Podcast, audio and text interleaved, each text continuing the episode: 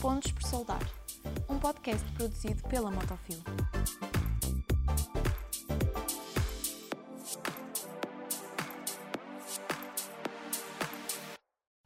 Olá a todos, bem-vindos a mais um episódio de Pontos por Solar. Desta vez a segunda parte da entrevista que tivemos com o Sr. Tanzawa, o Presidente da FANUC Europa. E hoje estamos com David Trabal, Diretor da FANUC Ibérica. Vamos fazer esta entrevista em inglês, por isso estejam atentos às legendas. David, thank you very much for being here. Pleasure. And uh, we already spoke with Mr. Tanzawa, and um, now I would like you to ask you uh, some, not personal questions, but company personal questions about Motofil and Fa- Fanuc relationship. So, when did it all start? I know the answer, but I, I want to know if you know the answer. Well, uh, I would like to explain how I start with Motofil. Ah, okay. Okay, because you know the, Better story. yeah the history between Fanuc and Motofil. You know, first time I visited Motofil was maybe close to 20 years ago, and at that time I was a service engineer, and clear direction and clear strategy of Fanuc, you know, for Motofil was to support you, to support Motofil as as much uh, well as possible. So that time I, as a field service engineer, we were supporting Motofil, you know, very special high-end sales, you know, and, and you know, I was proud and I was very happy to visit Mo- Motofil because always from the very beginning, the relationship between, you know, the person, the person who, who, who made The the, company. the, the, the, these companies were, were very good, very strong, and and I and, and obviously they, they have been man, maintained for the last for the last year. So first time I visit Motofil, you know, the the relation was really great, and, and you know, and, and I and I and I f- felt very very happy, you know, to, to support to support Motofil at, at that time. And so you began as a service engineer, Yeah. and how was your path, your professional path afterwards? Well, I, I, I had I had different responsibilities in, in FANUC in FANUC Iberia uh, uh, as a field service engineer or application around different departments, you know, until you know a few years ago when I, I, I took over as a managing director of, of FANUC Iberia for Spain and Portugal. Mm-hmm. So and you know, having also the, the feeling to support customers, to support m- mo- Motofil as much as possible, it has been always a pleasure, you know, to to support you, to support uh, For- all the people, you know, uh, and, the, and, the, and the whole organization here in Motofil. For the he last has, he has now easiest time because I'm boss. Well, he must be so happy. That's why he has a smile on his face. yeah. yeah, always. Uh, we, we talked a little bit about this with uh, Mr. Tanzawa, uh, about the future of uh, robotics and the market demands and, and whatnot. What do you feel are the, the key trends here in Portugal and in Spain for robotics? Know, in, in, uh, in Spain and Portugal, somehow it's a, in some areas it's a mature market, Mhm. so it means that, that there is a lot of experience. Our customers have a lot of experience, so they know what they want to, to request. It's quite a demanding, let's say, the customers are quite demanding in some uh, areas, in some sectors. But on the other hand, there are also some markets that have quite or have a lot of space to grow. So, you know, with this balance, we can we can provide, you know, with our products, you know, with our uh, very high-end technological product solution for both markets, for the ones that have long experience and probably know a lot of robotics and systems and so on, Yes. and on the other hand, for sure, uh, customers who are starting now with with robotization, and they can get experience thanks to our, you know, uh, common solutions. Do you feel, uh, and please, Mr. Tanzawa, if you want to pitch in and give your uh, ideas, do you feel that um, there are some sectors, specific sectors, for example, um, construction, for example, um, I don't know, uh, uh, metallic furniture, things like that. There are more, uh, there are entry-level robotics, or and there are other sectors like automotive and um, OEMs in general that are more mature. What sectors sectors do you think as are more associated with entry level and the one the ones that are more mature? You know, in our market, food, for example, is a quite potential Okay. uh, market. But there is there is a lot of, of, of space to grow, as I mentioned before. You know, there are because of new technological functions like vision systems, like Mhm. uh, AI systems and so on, uh, we can collaborate with the customers, you know, in order to develop their their solutions. Uh, on the other hand, as you mentioned, uh, automotive is a quite mature market and it's a different perspective. Do you Yeah. f- Generally speaking, the for robot, it's easier to handle hard material and difficult to handle soft, Soft uh, item like food. S- But gradually, robot are able to handle soft item. So that's the kind of the, the technology evolution, with a vision system of force sensor and so on. So therefore, something like soft material, uh, like food, is a good target. Um, uh, I think uh, even that the cutting the pork could be done by the robot, but uh, also maybe the, the getting some the process of the fruit or maybe some different food uh, is a good target. And actually, that I see that quite good uh, demand in that area. do you, but uh, do you think it will be easier to step out of a controlled environment? I will explain what I mean by this. For example, nowadays robotics are in factories. Factories, you know, they have very strict layouts. They're supposed to have strict layouts. Uh, uh, you know where the, the operator will go. You have logistics that will take parts to a certain place. Um, do you think that, for example, food, it would be possible to take a robot and put it on a field, for example, and take out the the, the apples and the, the, the oranges and and things like that? Yeah, we have to start from the factory. Yes. a lot of the things are done by manual, and those kind of things can be replaced by the uh, robot with a, the good sensitivity, like vision Okay. or uh, force sensor. Um, or like food industry, you need to uh, deliver the goods fresh and certain time. Or very often that the shop have to bring the food in the morning Yes. but means that production have to be during the night in order to make it uh, fresh. fresh in the morning. In that case, that uh, uh, I think there are a lot of the workers working uh, from the very very early morning, like bakery shop is a typical one. yes. Uh, but uh, by having the robot, at, at least certain extent, maybe not the entire bakery factory, but some portion can be replaced by the, the robot, then that can reduce the burden of the people who always uh, need to wake up uh, so early, like in the dark. Yes. Yes. So those are the, the one direction. So the one good thing of robot is that they don't care about the day or night. so they follow, um, just to program it. So that can reduce uh, the night shift a lot. Okay, so food uh, could be a, a good uh, trend for the future. Talking about automotive, so you experience and we have experience, and almost everyone that works in industry has experienced um, struggles in the supply chain. And um, one of the biggest players that is, is feeling this is automotive.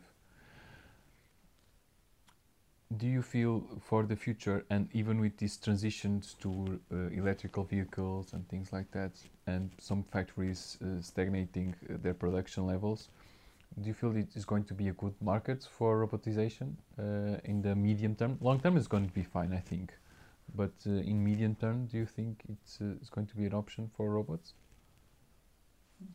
Uh, if I may comment, uh, the even in the car manufacturing factory, like uh, final assembly line is mostly human. Some Mhm. assisted uh, robot exists, but most of the assembly of the dashboard or placing that the tire and so on are done by manual.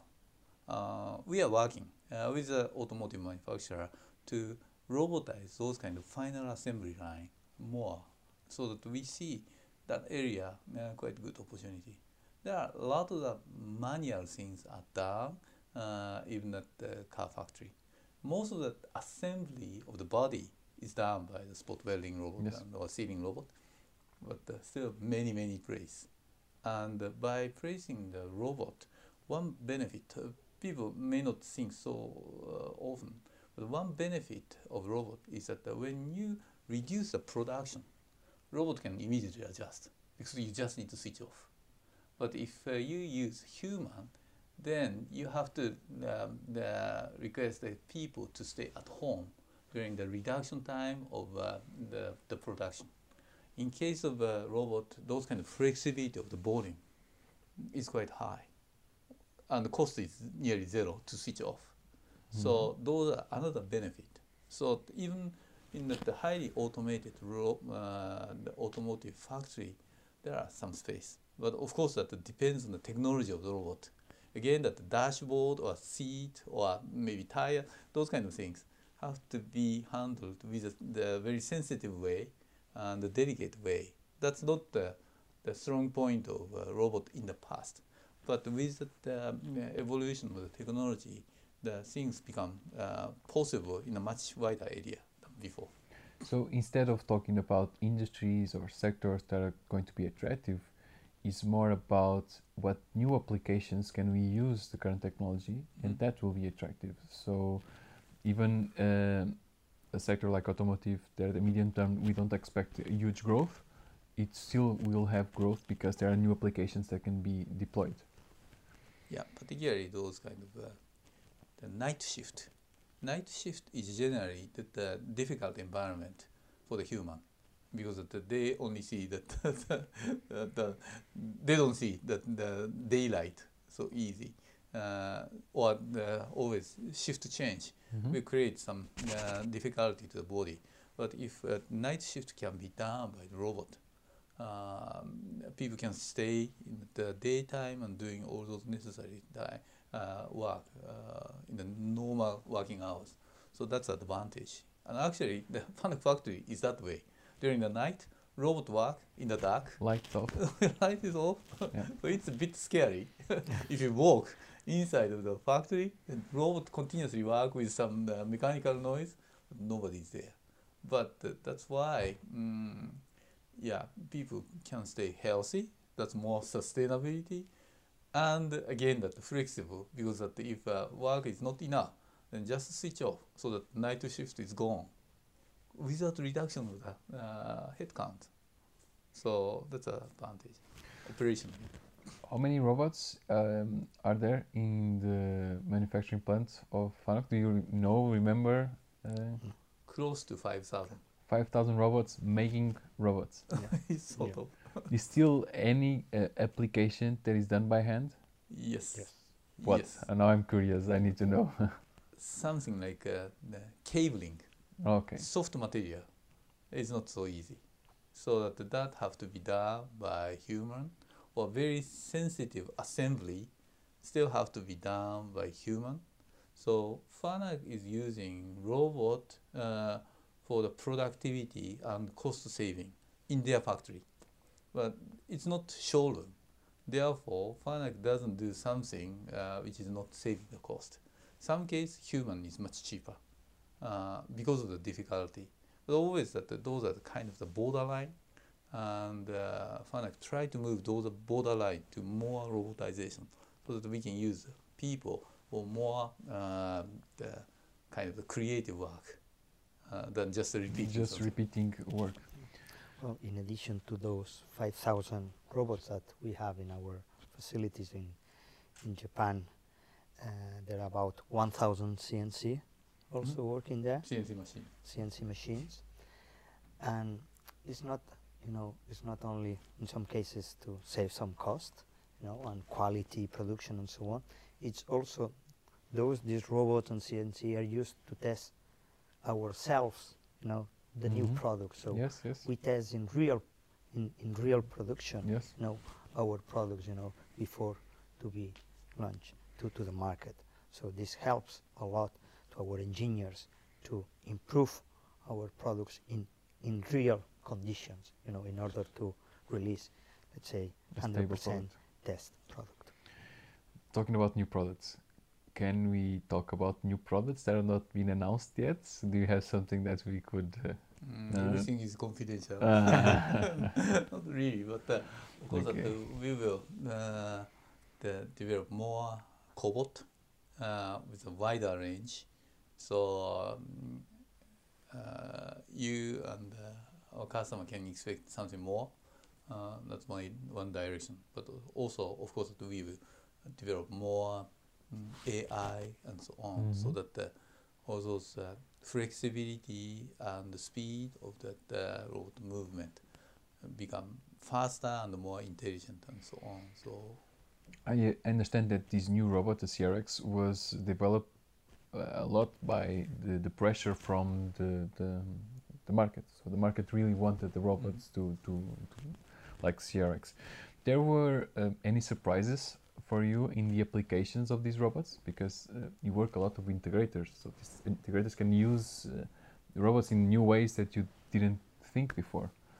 uh, yeah, Do you actually, remember any? uh, actually, we get a lot of the demand uh, for the arc welding uh, for that CRX. Mm-hmm. which we didn't expect.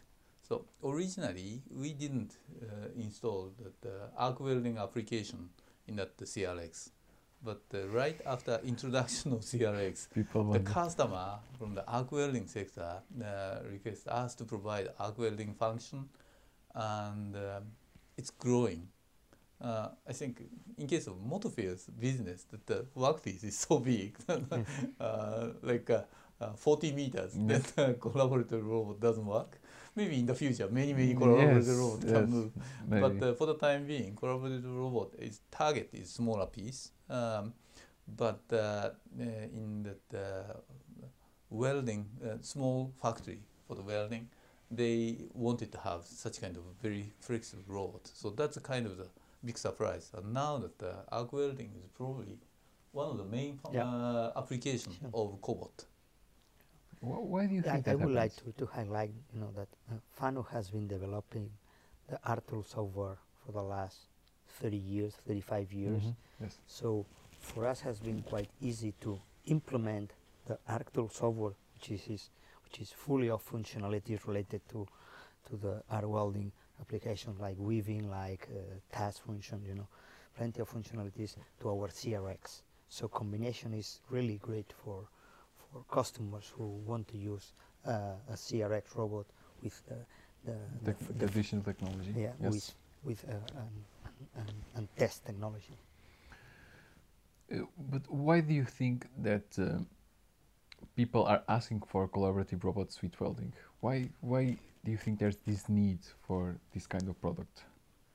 You know, there, there are some customers that have very easy uh, task uh, pieces to weld that maybe they don't need a complete system as they as we as they used to Mm, have, used to have. you know, and even maybe a short series.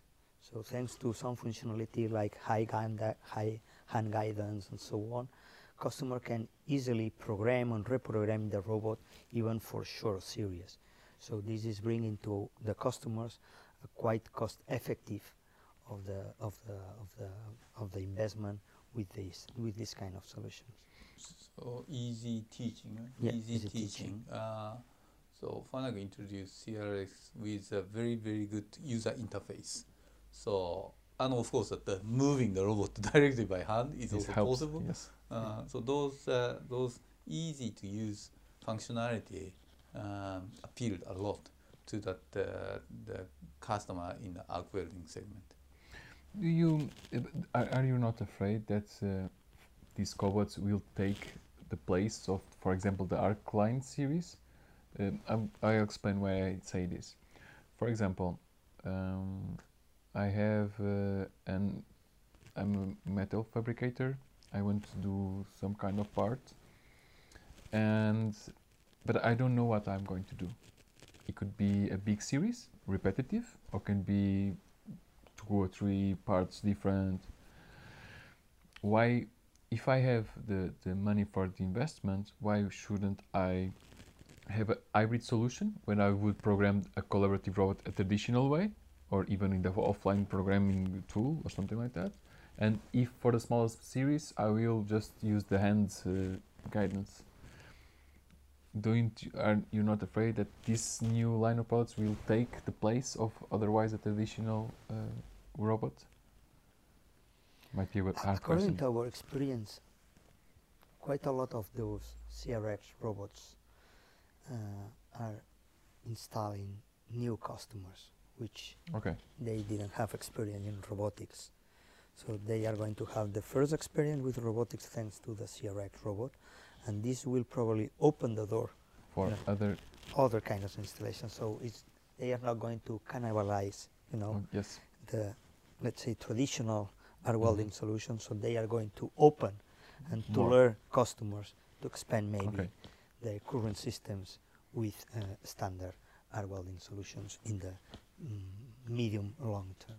Medium long term. I think those direction does not create unemployment because that uh, I think in the market those welding technician has a shortage. Yes, think yes, yes, that- yes, yeah. yes, yes. The process is you cannot first. find uh, enough Yes. uh, the manual uh, welding technician so that uh, that will help company to sustain the business rather than just uh, creating the unemployment.